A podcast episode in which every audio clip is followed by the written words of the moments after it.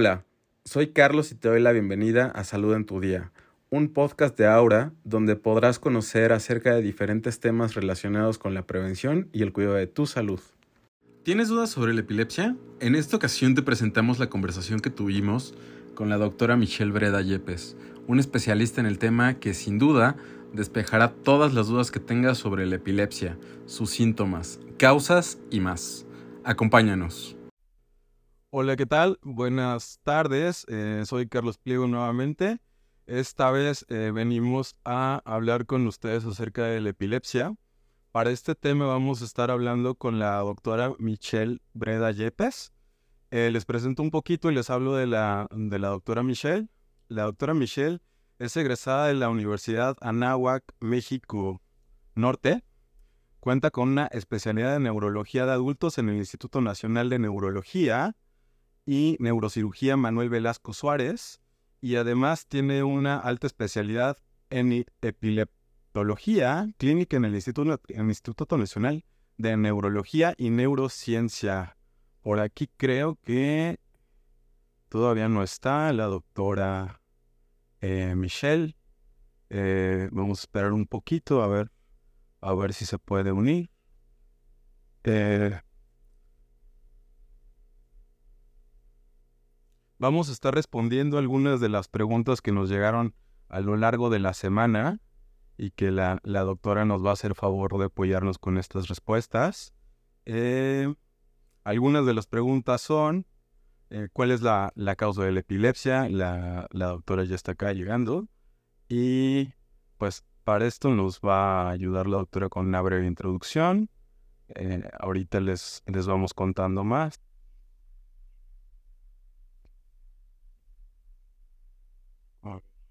Un segundito, por favor. Ya está por acá. Hola Michelle, ¿cómo estás? Buenas tardes. Buenas tardes, mucho gusto. Muchísimo gusto. Ya nos vemos por fin las caras. Ya nos habíamos saludado hace ratito por, por llamada, pero ya estamos por acá. Ya, por fin. ¿Qué dices? Bueno, pues no sé si ya, ya ahorita fue la, la presentación.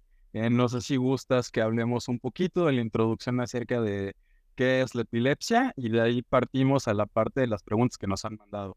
Perfecto, claro que sí. Primero, muchas gracias por la invitación y por la oportunidad, ¿no? De hablar de, este tema que considero, digamos que es muy importante.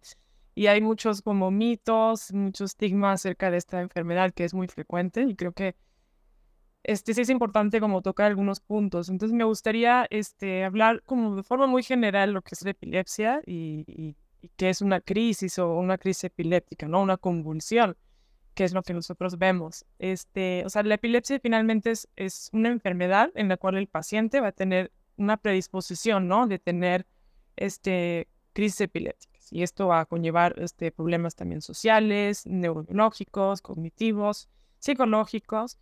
Y este, bueno, ya como tal van a presentar crisis epilépticas, que comúnmente nosotros, bueno, se le conoce como convulsiones, nosotros le llamamos crisis epilépticas, que son, o sea, signos y síntomas que vamos a ver eh, de un paciente que se deben a descargas anormales, excesivas cerebrales y descargas eléctricas, ¿no? Y esto va a provocar que el paciente tenga crisis. Ahora, sí es como importante definir o diferenciar, o saber que existen muchos tipos de, de crisis, ¿no? Y no todas las crisis o la epilepsia es como la que vemos en la película, en las películas como de que están tirados en el piso y se convulsionan completamente. Este es un tipo de crisis que se le llama generalizada. Esto es como cuando la, actividad eléctrica se pasa, está inicia de forma simultánea en las dos partes del cerebro, ¿no? De forma simultánea. Pero también existe otros tipos de crisis, como la focal, que es justamente cuando la crisis empieza de cualquier parte del cerebro en un foco específico. Entonces, esta no se va a presentar así como la que normalmente vemos. El paciente puede estar incluso consciente, o sea, despierto, consciente de estar hablando y estar teniendo una crisis, ¿no? Por ejemplo, estar teniendo alguna sensación extraña o que se le duerme una parte del brazo o incluso puede estar desconectado, o sea, estamos hablando y de repente dejar de hablar, pero está despierto o está haciendo movimientos extraños o haciendo actitudes muy extrañas. Entonces, esto es, esto es cuando inicia de, un lado, que también se puede generalizar, o sea, que puede presentar eh, de forma generalizada después, pero bueno, estos son como más o menos los, los tipos de, de crisis que existe y cada uno es muy diferente, ¿no?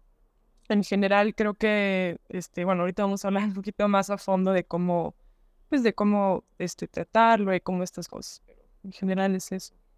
Ok, buenísimo. Y creo que justo con esta súper introducción eh, podemos empezar como ya con la parte de las preguntas. Y la primerita que nos mandaron fue cuál es la causa de la, de la epilepsia o de estas crisis. Ok.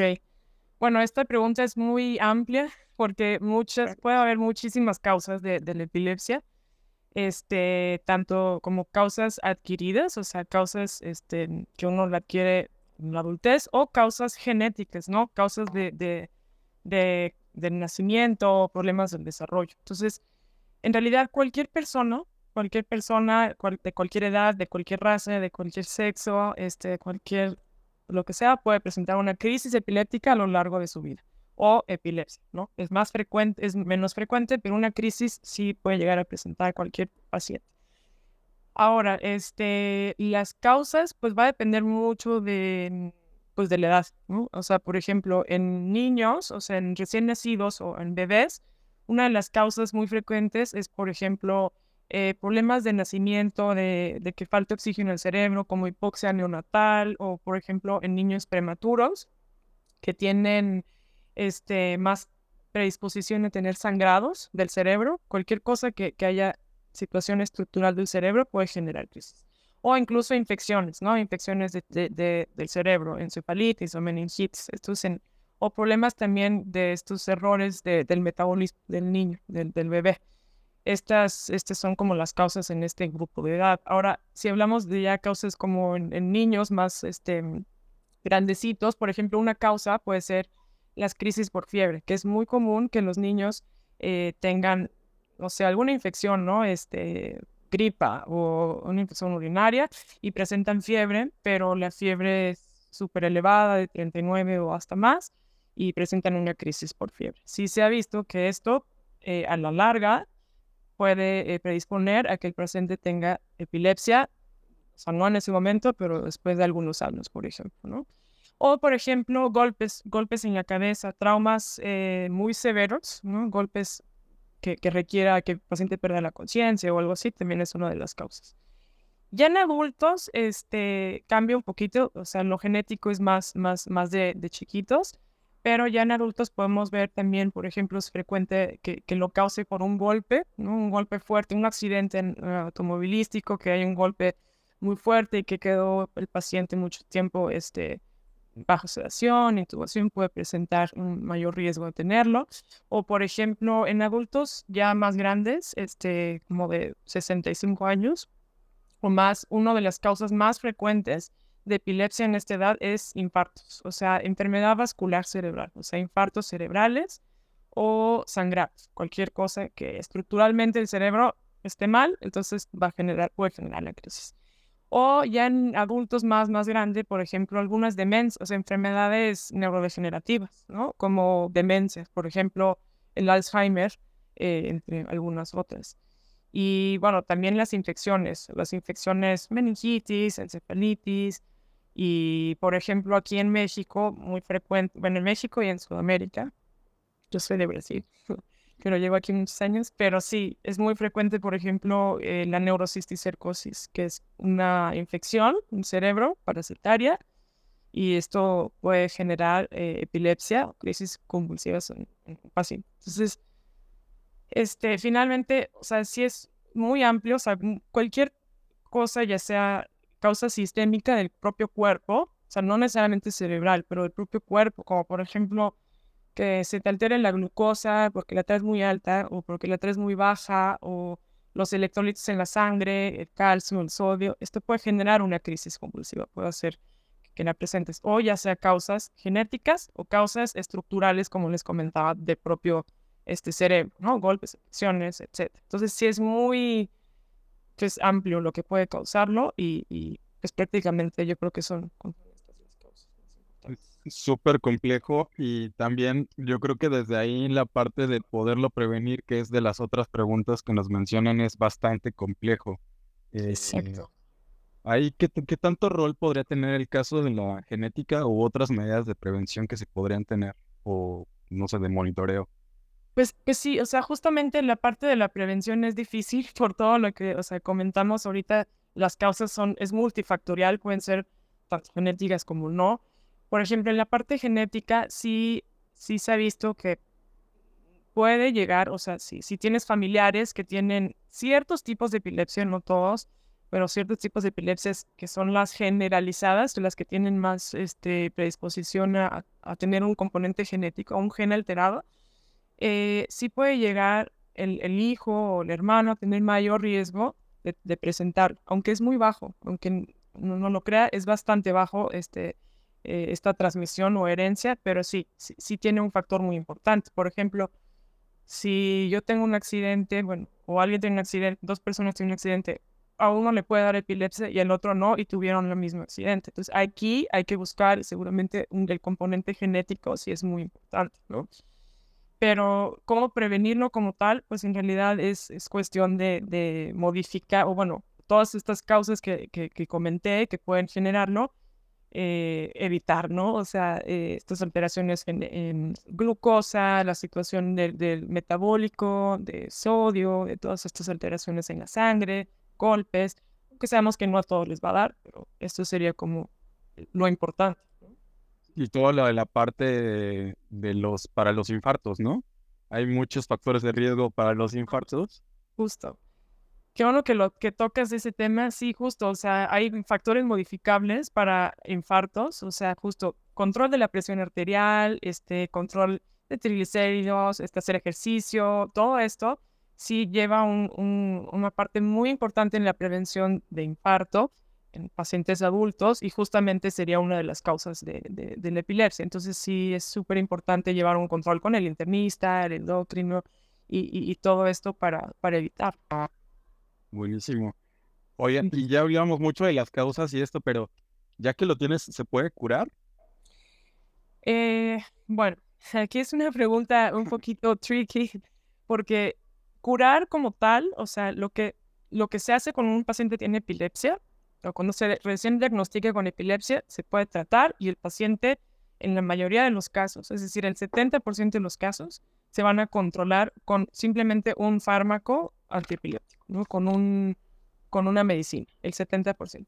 Pero sí, el 30%, el resto de los pacientes, eh, no se van a controlar solo con medicamentos. Esto se le llama epilepsia este, fármaco resistente, ¿no? Que tienen dos medicamentos y a pesar de eso siguen teniendo crisis. Pero bueno, esa es la minoría. De los que sí eh, se controlan, pues usualmente con un fármaco, el 70% van a estar libre de crisis. No decimos que está curado de crisis, pero sí decimos que está libre de crisis con, cuando esté tomando el fármaco. Si hay un concepto que se llama o sea, libertad de crisis de epilepsia, pero esto ya es cuando un paciente, por ejemplo, lleva 10 años, después de que le diagnosticaron la epilepsia, lleva 10 años sin crisis este, y cinco años mínimo de que no está tomando medicamento. Entonces ahí sí se le puede este, llamar como libre de crisis. Y sí, algunos pacientes pueden incluso estar libre de, de, crisis, obviamente dependiendo de la causa. Por ejemplo, lo que les te comentaba antes, ¿no? O sea, las epilepsias genéticas, pues en realidad eh, no vamos a llegar a una libertad de, epilepsia. O sea, sí puede estar controlado de crisis y no tener más crisis, pero va a ser muy difícil poderle quitar, en algunos casos se puede hacer, pero quitar el medicamento y que ya no tenga nunca más crisis. Sabemos que al momento de quitarlo, sí aumenta el riesgo el doble en que vuelvan a tener crisis, entonces no se hace. Pero hay otras, otras causas, dependiendo, eh, que si se trata la causa, eh, podemos llegar a, suspender el medicamento después de unos dos o cinco años de que haya estado muy bien controlado. Que justo este conocimiento de que se puede controlar nos ayuda muchísimo a desmitificar las cosas, ¿no? Que es algo que es muy cotidiano y que casi no se puede vivir.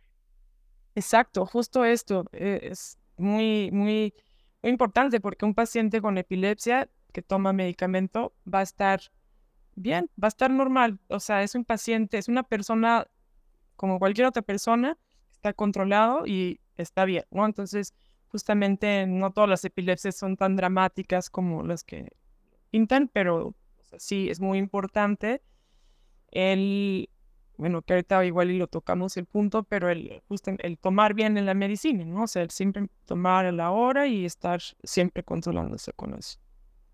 Buenísimo. Oye, y otra de las preguntas que nos mandaron es, ¿qué tan probable es que mi hijo o hija eh, desarrolle epilepsia? Bueno, esta es una pregunta, sí, sí la hacen muchísimo y, y muchos pacientes, he visto muchas mujeres o, o, padres dejan o tienen miedo, ¿no? De tener hijos porque dicen, no, pues va a tener epilepsia, mejor no. Y esto es, o sea, el riesgo es muy bajo y un paciente que tiene epilepsia no es una contraindicación o mucho menos de que tenga un. Como les comentaba, el riesgo este, va a depender de la causa de, eh, de la mamá o el papá del tipo de epilepsia que tenga. Si es genético o si fue adquirido, un infarto, por ejemplo, un golpe, etc. Pero, por ejemplo, si, si la mamá tiene epilepsia y el papá no, ¿no? Y tienen un hijo, el niño sí tiene un riesgo un poquito más elevado que la población normal, más o menos 5 en 100 van a tener un hijo que, pueda tener la predisposición de tener este, epilepsia. En realidad esto depende, como te comento, del tipo, ¿no? De la, de la, genética. Ya en casos, o sea, lo que se recomienda es, por ejemplo, la, si la mujer ya sabe o el, papá tiene epilepsia, pues ir a una asesoría genética y ahí valorar exactamente o qué tipo de epilepsia o qué tipo de gen está alterado, etcétera, y ver el riesgo y probabilidad del hijo. Pero en general, de forma muy general, de cualquier tipo de epilepsia, es muy bajo. O sea, es... Buenísimo. ¿Y existen algunos síntomas que podamos tener? No sé, a uno en el día a día, yo puedo decir, ah, o sea, como tengo miedo de que me dé epilepsia, ¿qué tengo que observar? O, o es como 100% los factores de riesgo. Ese es mucho de los factores de riesgo que, comentábamos antes, tener alguna de estos factores presentes.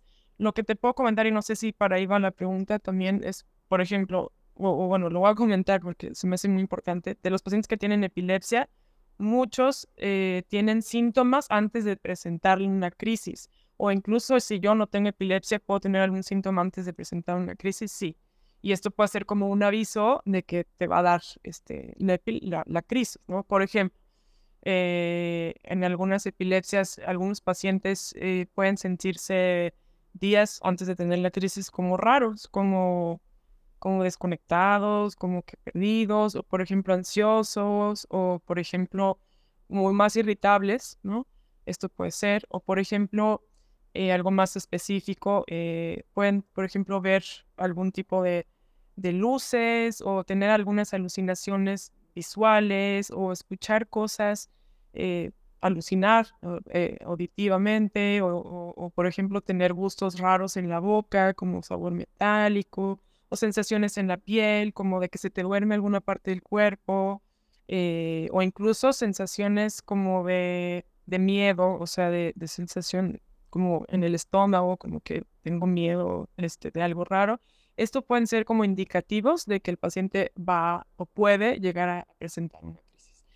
Esto le puede pasar a un paciente con epilepsia o un paciente que por primera vez tuvo una crisis. Entonces, sí, estos son algunos, aunque no todos van a tener estos, estos síntomas o síntomas previos, ¿no? Las crisis muchas veces simplemente tienen una crisis y estos son los que son más peligrosos, ¿no? Porque pueden presentar golpes o, o, traumas craneoencefálicos severos, pero en general este tipo de, de, síntomas, sí, en, en, muchos pacientes con epilepsia focal o de primera vez pueden llegar a tenerlos. Y esto es lo que les ayuda como a identificar si está teniendo crisis, pues, a ver, estoy sintiendo esto, me voy a sentar o me voy a acostar y ya si estás solos, por ejemplo. Entonces ya como con eso prevenir de que puedas caerte o que puedas tener un golpe fuerte o, o, alcanzar a avisar, ¿no? alcanzar a avisar a, algún familiar o algo de que vas a tener.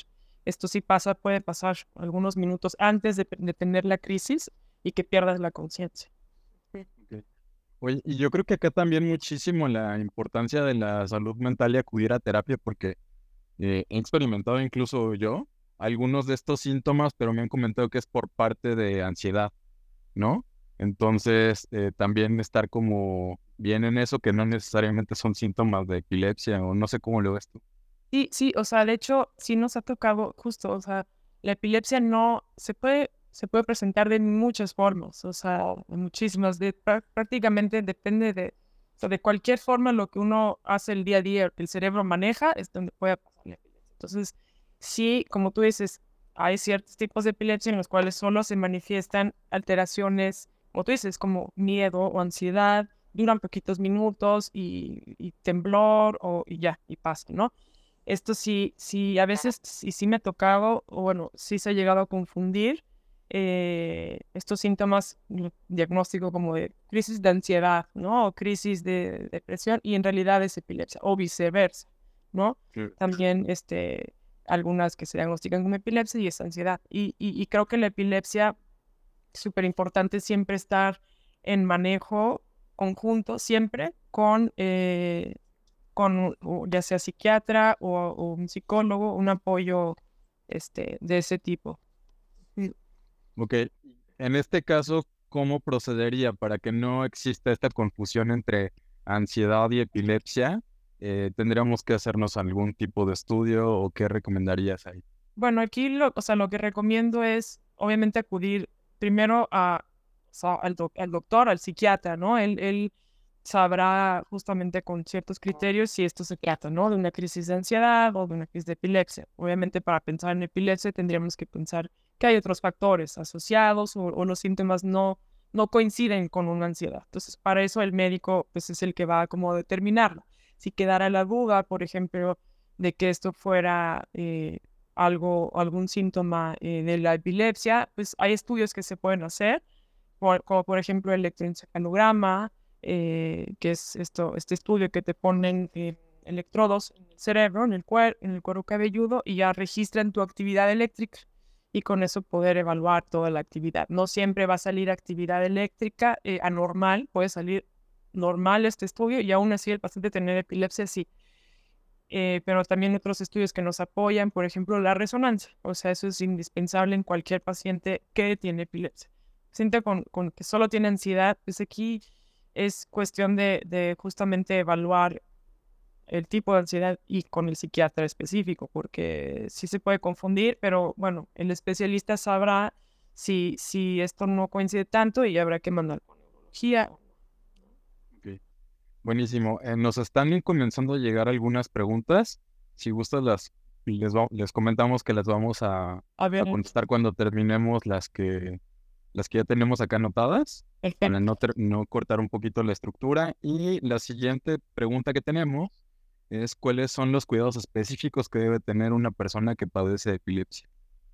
Ok, bueno, los cuidados específicos, pues obviamente va a depender de qué tan, de qué tan controlado esté el paciente, de, del tipo de epilepsia, etc. Pero dentro de general, pues uno es tomarse la medicina de la epilepsia, o sea, el antiepiléptico, esto es lo más importante y es la causa más frecuente de que el paciente se descontrole de las crisis, es que lo tome irregular.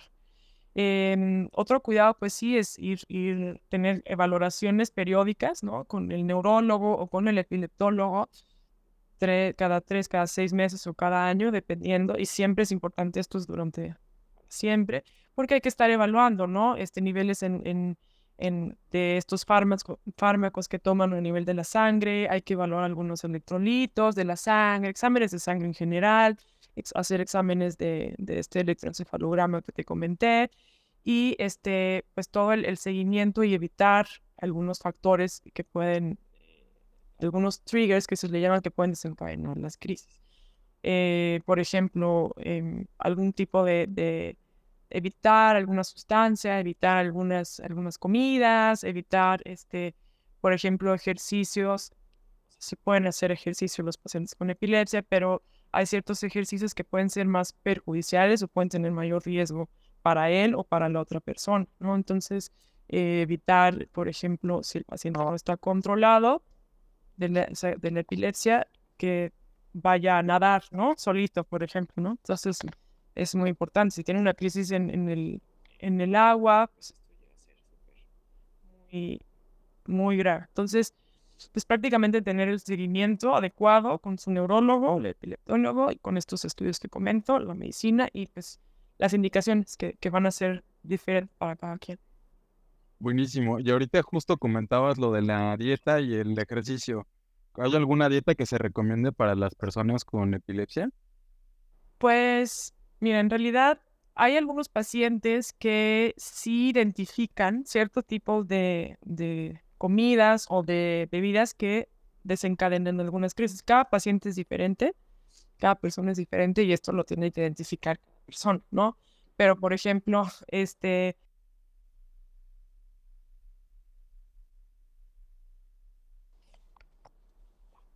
Perdón, que me llamaron. este, o sea, cada persona es diferente, ¿no? Y habrá que identificar los, los, la comida o la bebida que, pueda generarlo. Pero, por ejemplo, la cafeína, la cafeína sí se ha visto que cualquier estimulante, ¿no? Cerebral puede generar que, o predisponer que el paciente tenga crisis. Eh, Perdón. no, no te preocupes, listo. ¿Listo? La cafeína. Sí, perdón, es que me están llamando y ya, ok. Este, exacto, la cafeína, por ejemplo, o sea, el consumo de café o consumo de bebidas eh, ¿no? Eh, o por ejemplo, el consumo de alcohol. El consumo de alcohol es prácticamente no se debe de consumir. Pueden consumirlo de forma moderada si el controlado. Hay algunas comidas, por ejemplo, el chocolate, algún tipo de comidas más fuertes, pero esto depende mucho de cada, de cada paciente o de cada persona, ¿no? Sí hay algunas dietas que se ha visto, se han recomendado, eh, llevan muchos años, para pacientes con epilepsia de difícil control, o sea, que están tomando medicina y no se logra controlar y así. Se, se han iniciado dietas, por ejemplo, se llama dieta cetogénica, que no sé si han escuchado, pero es una dieta muy estricta en la cual este, es un consumo muy elevado de, de grasas y, y, bajo en carbohidratos. Entonces, lo que hace esta dieta, esta dieta tiene que ser llevada por un nutriólogo, te van a estar haciendo exámenes de sangre específicos, o sea, es muy, muy estricta y en realidad se, se ha visto mayor beneficio, o más bien hay más estudios en niños, en pediátricos, en adultos pues no, no, no tanto, y es más en casos muy severos de epilepsia. Eh, también otro tipo de dieta, por ejemplo, es la de, la de Atkins, que es, o sea, se llama, pero es muy parecida a la, a la dieta cetogénica, solo que es un poquito más permisiva. Deja un poquito más de carbohidratos, pero bueno, todas estas dietas sí son como una opción en casos de pediátricos y en casos muy extremos, porque es muy difícil llevarla, ¿no? Es súper difícil y tienes que estar con mucho seguimiento con el nutriólogo. Más que nada, yo te diría que es evitar todas las, las, las alimentos que se han identificado que puedan llegar a, a, provocar una, bueno, a predisponer a que el paciente tenga una crisis como los que ya, ya te comenté. Ok, sí. buenísimo. Y acá algunas soluciones de infusiones o test que ayuden al control. Infusiones o test, pues la verdad, este, no que he leído. Si sí hay como algunos estudios, fíjate esto más reciente de que algunos tipos de, de como condimentos, por ejemplo, como cúrcuma, pueden llegar a ayudar, pero todavía no está muy estudiado ni muy estructurado de que yo te diga, bueno, tómalo, esta es la dosis, pero sí hay ciertas cosas que pueden llegar a ayudar, ¿no? O sea, es por ejemplo la cúrcuma, pero no está muy bien estudiado todavía. Ok, buenísimo. Eh, la última pregunta, y ya entramos al justo las que nos han enviado, es ¿qué puedo hacer si vivo solo o sola? Ok, esta es una pregunta pues un poquito difícil porque, o sea, un paciente que no está controlado de la epilepsia, esto va a depender del control, ¿no? Si no estás controlado y estás teniendo crisis este, frecuentes y vives solo y, y pones en riesgo eh, tu salud, entonces eh, creo que aquí lo más recomendable sería intentar estar con alguien, ¿no? Si no se puede, pues obviamente tener algún número, por ejemplo, de contacto, eh, como de emergencia en el celular. Muchas veces, como les comentaba, la epilepsia avisa, eh, eh, las crisis te van a avisar, ¿no? Con estos eh, síntomas que, que, ya dije antes. Y quizá, o sea, en el momento de que el paciente empieza a sentir algo, pues poder avisar, ¿no? Avisar a alguien o decir, estoy teniendo esto, o a tener para esta otra persona, que, o un vecino o algún amigo que viva cerca, poder estar presente o al pendiente, ¿no? Otra cosa que, que, se recomienda mucho es, por ejemplo, en pacientes que tienen epilepsia y viven solo, están solos la mayor parte del, del día, etcétera, tener algún tipo de identificación, o sea, ya sea como un brazalete o algún collar que venga ahí como tus datos, este número, algún número de emergencia o el diagnóstico para que ah, si alguien, si te da una crisis, por ejemplo, en la mitad de la calle y, no, hay nadie, alguien que, que, venga a ayudar pueda como más o menos identificar o hacer alguna llamada y saber que es una crisis. Una crisis epiléptica va a pasar, en teoría, o sea, dura de uno a dos minutos y esto va a ceder por sí solo. Ya cuando no cede es cuando hay que llevarlo a urgencias, pero usualmente va a ceder y pues, hay que mantener la calma y esperar a que pase, ¿no? Pero pues serían como estas, estas indicaciones, yo creo que las quedaría. Y otra cosa es, creo que no, no lo comenté, pero evitar todos los, los, los triggers que pueden hacer que se desencadene una crisis, como por ejemplo, bueno, ya mencioné la cafeína, ya mencioné el alcohol, pero por ejemplo el estrés, el estrés es súper importante, es un desencadenante también de las crisis, por ejemplo el no dormir, ¿no?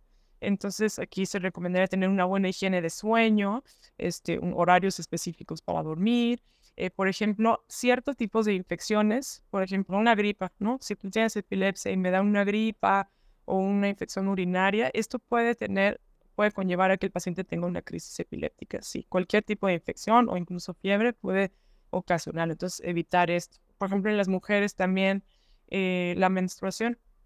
La menstruación eh, también es un... Hay, hay, algunas epilepsias que la mujer cuando está cerca de la menstruación puede presentar eh, predisposición. Y obviamente, pues el consumo de, de sustancias, ya evitar ¿no? todo esto de, de, drogas o alguna sustancia, este, eh, alcohol, abusar de cualquier cosa como esto. Alcohol, tabaco. Alcohol, bueno, el tabaco eh, en realidad no hay mucho estudio, pero sí, o sea, alcohol, tabaco, drogas más este, pesadas. No voy a meterme ahorita con lo de la marihuana, pero este, tampoco se, se recomienda, a menos de que haya una indicación por algún médico que para ciertos tipos de epilepsia sí se puede utilizar pero bueno, eso ya es, no es marihuana, es CBD, pero en realidad no se recomienda ningún tipo de droga ni ninguna sustancia activadora. Ok, buenísimo. Oye, de las la primerita pregunta que nos mandaron eh, fue que si alguien con epilepsia puede ser anestesiado para extracción dental. Sí, sí, sí puede ser. Hay que, hay que nada más hablar con quizá el neurólogo, ver qué medicamentos está tomando, si no hay ninguna contraindicación por el medicamento, pero Sí. Eh, la otra nos la mandó de Higgs Boson 1 eh, y dice, ¿qué debo hacer si de repente veo a alguien sufriendo un ataque de epilepsia? Qué bueno que preguntas. Ok.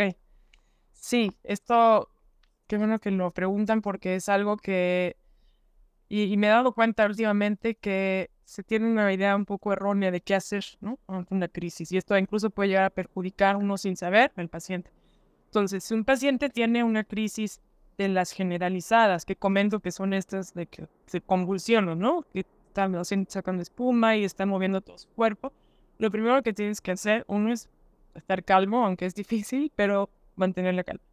Dos, este, si el paciente está en el piso, dejarlo en el piso, o sea, de que esté acostado, ponerlo de lado, ¿ok? Este, justamente de lado nada más, no sujetarlo, no tenerlo así encima, sino dejarle que haga sus movimientos se recomienda, por ejemplo, poner, si traes una chamarra, te la quitas rápido o cualquier objeto suave debajo de la cabeza para que, porque muchas veces, digo, tienen estos movimientos y se pueden golpear la cabeza.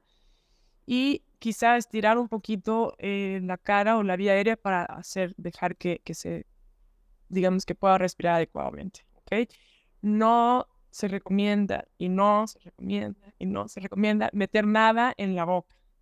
Em, normalmente en las películas o, lo que se sabe es que hay que meterle una batelenguas o meterle cualquier objeto para que no se muerda la, la lengua, para que no se la trague o meterle algún, algún este, pañuelo, o sea, lo que sea. No, esto no se debe de hacer y, y, hay que dejarlo. O sea, el paciente no se va a tragar la lengua, no se va a ahogar. Es parte de la crisis, va a pasar, ¿no? Aunque parece que el paciente está eh, con falta de aire durante la crisis sí va a estar así, pero esto debe de pasar. Obviamente si esto no pasa ya habrá que llevarlo a urgencias, pero no hay que meter nada. Esto puede ser inclusive perjudicial, ¿no? Podemos romper piezas dentarias o lastimar más al paciente o hacer que se obstruya más. O, o uno lastimarse, metemos el dedo y pues te muerde porque el paciente ahí no, no va, no puede, está inconsciente, ¿no? Entonces aquí eh, otra cosa que recomendaría es tomar el tiempo, el momento que está teniendo la crisis. Eh, ¿Por qué tomar el tiempo? Porque la crisis usualmente debe durar de uno a dos minutos eh, y debe de ceder, ¿no? Si esta crisis dura más de cinco minutos, o sea, de los movimientos sin parar, esto ya es una urgencia, o sea, esto ya es cuestión de que hay que llevar al paciente al hospital, a urgencias. Entonces, sí sería importante como llevar un tiempo porque sabemos que ya después de, de los tres minutos hasta los cinco, si no paró la crisis, los propios mecanismos del cerebro es muy difícil que pare así solo. Hay que poner medicamentos en la vena y más cosas. Y ahí la indicación para llevarlo a urgencias sería justo llamar a una ambulancia, ¿no? Sí, exacto. O sea, llamar a una ambulancia y que venga aquí en México. Ah, a veces se de tardar mucho las ambulancias. Eh, quizá si hay un, hospital cerca, pues llevarlo. Si hay algún medio de transporte, poderlo llevar. Pero lo ideal sería llamar a una ambulancia. O sea, las indicaciones sería esto, ¿no? Que dure más de cinco minutos o, por ejemplo, justo lo que comentaba, si ves que el paciente después de que pasó la crisis sigue con mucha dificultad para respirar o alguna obstrucción, hay que llevarlo. O obviamente golpes, ¿no? Si el momento de caerse se golpea muy fuerte y está hay sangre o algo, pues hay que llevarlo. O, por ejemplo, si ocurre en el agua, ¿no? Si, si este paciente tuvo una crisis, estaba nadando y en la mitad de la natación tuvo una crisis, independientemente hay que llevarlo al hospital porque pudo haber tragado agua, es, es mucho más complejo. O por ejemplo, en pacientes embarazadas. Y cualquier paciente que esté embarazada, sí es inminente de que hay que llevarlo al hospital. No todas las crisis hay que llevarlas al hospital. Por ejemplo, también si es la primera vez que un paciente, si no se conoce con epilepsia es la primera vez que tiene crisis, o sea, si digamos yo de repente hoy tengo una crisis, eso es inminente de que tengo que ir al hospital porque hay que investigar por qué. Ok. Ahora, yo tengo una pregunta en, en este caso del transporte del paciente a, a, urgencias. Te mencionaba lo de la ambulancia porque ellos ya saben cómo verlo y tienen la cama y todo. En el caso de que sea en auto, me imagino que el paciente debe ir acostado. Sí, sí, sí, sí. O sea, lo ideal es que fueran ambulancias, obviamente, ¿no? Si por alguna razón algo pasa, pues acostado atrás, de lado, no hay que ponerle boca arriba porque se pueden broncoaspirar, ¿no? Pueden tragarse ahí sí, este, como fluidos y, irse a los pulmones. Entonces siempre ponerlo de lado y, irlo inmediatamente al hospital. Cuidando justo esta... justo es que, exacto, poniéndolo así y siempre de lado. O sea, los brazos los ponemos este, como uno doblado y el otro estirado y la pierna un poquito doblada arriba de la otra, pero de lado y con algo abajo para que no se, no se lastime, no ponerle nada en su boca. Ok, buenísimo, pues ya con eso nos queda más, estamos más tranquilos para cualquier crisis. Exacto. sí, eh, nos, nos hicieron otras varias preguntas. Eh, yo creo que pues por cuestión de tiempo igual y podemos presentar algunas, no me gustaría. Una nos dijeron que cuál es el porcentaje de la población con epilepsia. Ok. No sé bueno, si tengas por ahí el dato. Sí, sí, de hecho, eh, se me olvidó comentarlo, siempre lo comento porque es súper impactante, porque uno dice, no, la epilepsia, no conozco a nadie con epilepsia, es súper frecuente. Solo que mucha gente por el estigma, por esto no lo dice, no, no dice, yo tengo epilepsia. En realidad, mundialmente existen aproximadamente, estos de la Organización Mundial de la Salud 70 millones de personas con epilepsia. Aquí en México, aproximadamente 2 millones de personas con epilepsia. Entonces, sí es, sí es muy prevalente. De hecho, es la enfermedad neurológica grave más frecuente a nivel mundial. ¿Y diagnosticados? O... Eh, sí. Sí. Porque igual me imagino que hay, muchas... Exacto. Hay muchas no diagnosticadas y esto sucede mucho en nuestros países. Bueno, en países este, Latinoamérica o aquí, por ejemplo, en México, en zonas más rurales, zonas más así, este, donde no tienen acceso a la salud, pues no, no, se llega a saber que tienen epilepsia, ¿no? Y muchos se tratan como de, no, pues es que tiene posesión demoníaca o tiene, como antes se pensaba, ¿no? Está loco, tiene esquizofrenia. Pero, finalmente Buenísimo. Eh, dos van mucho de la condición hereditaria. Ya habíamos comentado que sí tienen un poquito, muy poquito parte de, de, ser hereditario, pero si existe la inquietud, es recomendable. Exacto, ir con, con una valoración o una asesoría genética, porque depende de la causa de la, de la epilepsia, va a ser la, la transmisión hereditaria. Ok. Otra pregunta que tenemos acá es, ¿qué efectos colaterales tienen los medicamentos epilépticos y qué hacer para contrarrestar estos efectos? Bueno, todo, todo medicamento en general tiene pues, efectos este, secundarios. Hay algunos que son tolerables y hay otros que no son tolerables, ¿no?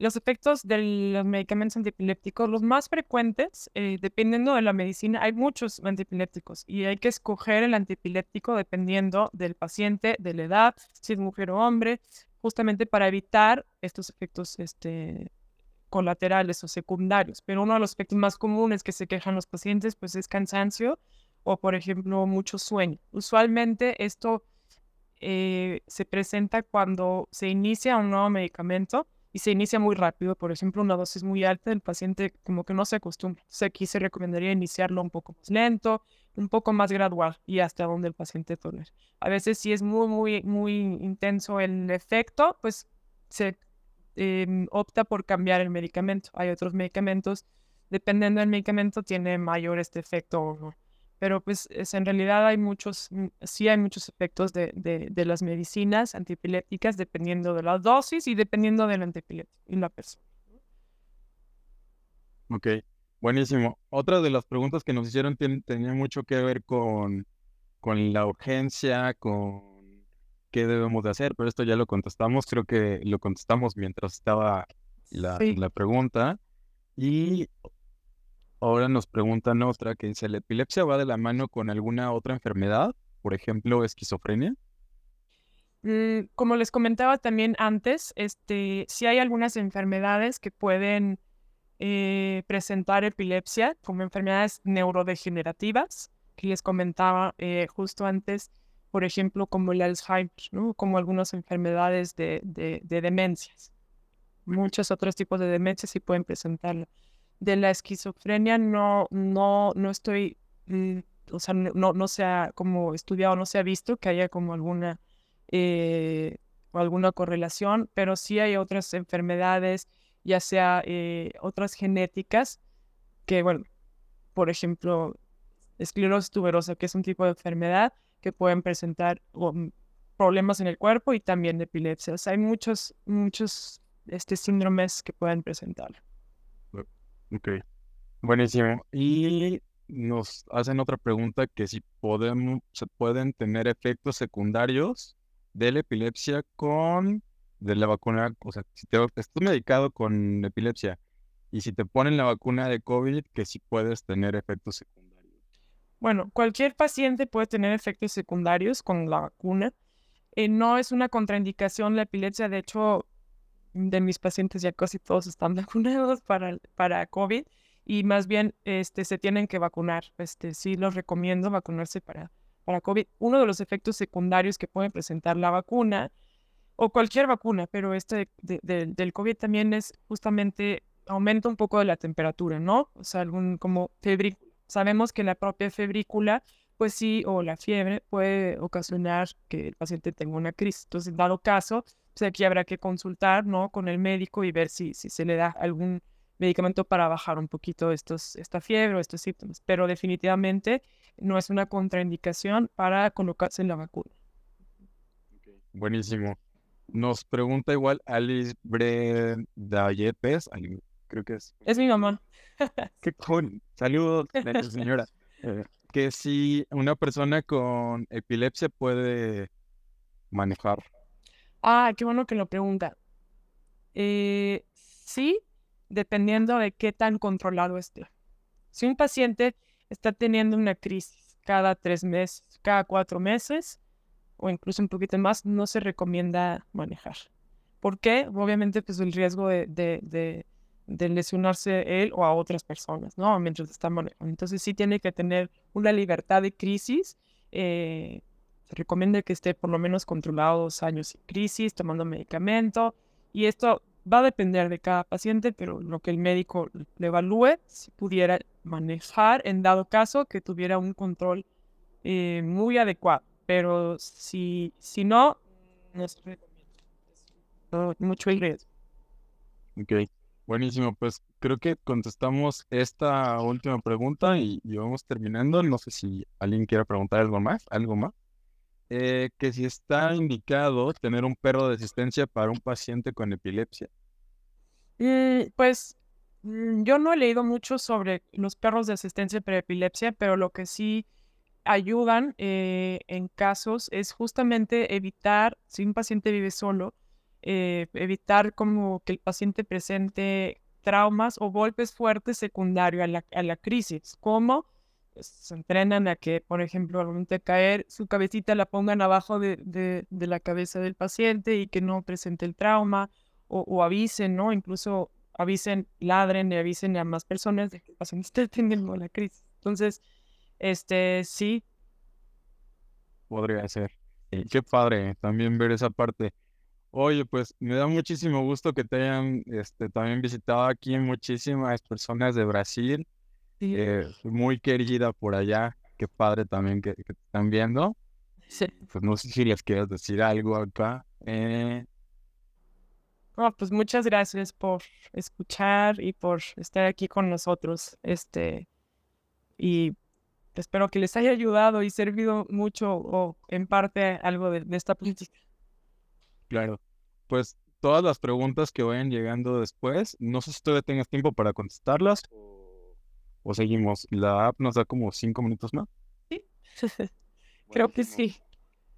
Eh, otra de las preguntas que nos mandan es ¿cuánto tiempo, cuánto tiempo suele pasar del momento que uno empieza a tener síntomas hasta que uno comienza la crisis?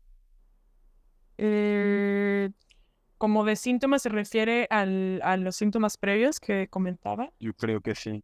Ok, en dado caso, esto nosotros le llamamos aura, como, como tu este, eh, son estos síntomas previos. Pueden ser muy breves, o sea, de segundos, o incluso pueden ser hasta minutos antes. Entonces, depende, va a depender mucho de, de, de cada paciente y el tipo de epilepsia pero sí puede llegar a ser minutos que puedan ser valiosos para llegar a, para poder avisar a alguien o para poder este, sentarte o acostarte este, o, saber qué te va a dar, ¿no? sí pueden ser minutos. En algunos pueden ser, es muy breve, en algunos pueden llegar a durar más. Ok. Otra pregunta que nos mandan acá por la sección de preguntas dice, fui operada para retirar un minioma eh, que si siempre va a tener que tomar antipiléptico. antipiléptico. Ok. Está en portugués. Ah, está en portugués, ya. ok. Sí, fue medio, de por sí lo nervioso para leer. Es más. No te preocupes. Bueno, es, es muy buena pregunta. El meningioma es un, es un tumor benigno, ¿no? Del cerebro que sí puede llegar a ocasionar epilepsia. Eh, muchas veces al momento de, retirar el meningioma y después de, una, de unos años con el medicamento, si no ha tenido crisis el paciente, sí se pudiera llegar a retirar. Esto, obviamente esto depende de qué tan controlado estuviera. Nosotros aquí usualmente lo que decimos es que el paciente esté de 2 a 5 años sin crisis con medicamento. Si es que ya no ha tenido crisis y el meningioma depende mucho de las características, en dónde estaba localizado, este, qué tan grande fue y si se retiró completo o no, pudiéramos ver, em, pudiéramos pensar en suspender el medicamento, sí podría ser, pero esto es muy individualizado, habrá que, que valorar. ¿no? Ok, buenísimo. Pues nada, eh, Michelle, te agradecemos muchísimo la información, eh, tu tiempo, la experiencia que nos has contado ahorita de qué es lo que debemos de hacer eh, para todo, ¿no? O sea, estuvo riquísimo, lo disfruté muchísimo y nada, te deseamos que tengas un muy buen fin de semana y les recordamos a todas las personas que, que nos han visto que sigan a la doctora Michelle, eh, que visiten siempre que tengan algún, algún síntoma o algo así a su médico para después se los debe de escalar al neurólogo y pues que se cuiden. Cuídense mucho. Muchísimas ¿Quieres gracias. decir algo tú a forma de conclusión, Michelle? Pues nada más agradecerte igual esta oportunidad. Creo que estuvo muy, muy amena y muy padre la plática. Y este, pues sí, cualquier cosa, cualquier duda que tengan, pues igual ahí estén en mis redes sociales. Y este, pues muchísimas gracias. Y gracias por acompañarnos en viernes a las 7 de la noche. sí, algo horario interesante. Sí. Bueno, que estés muy bien. Igual, Gracias. gracias. Hasta luego. Bye. Bueno, Gracias a todos. Y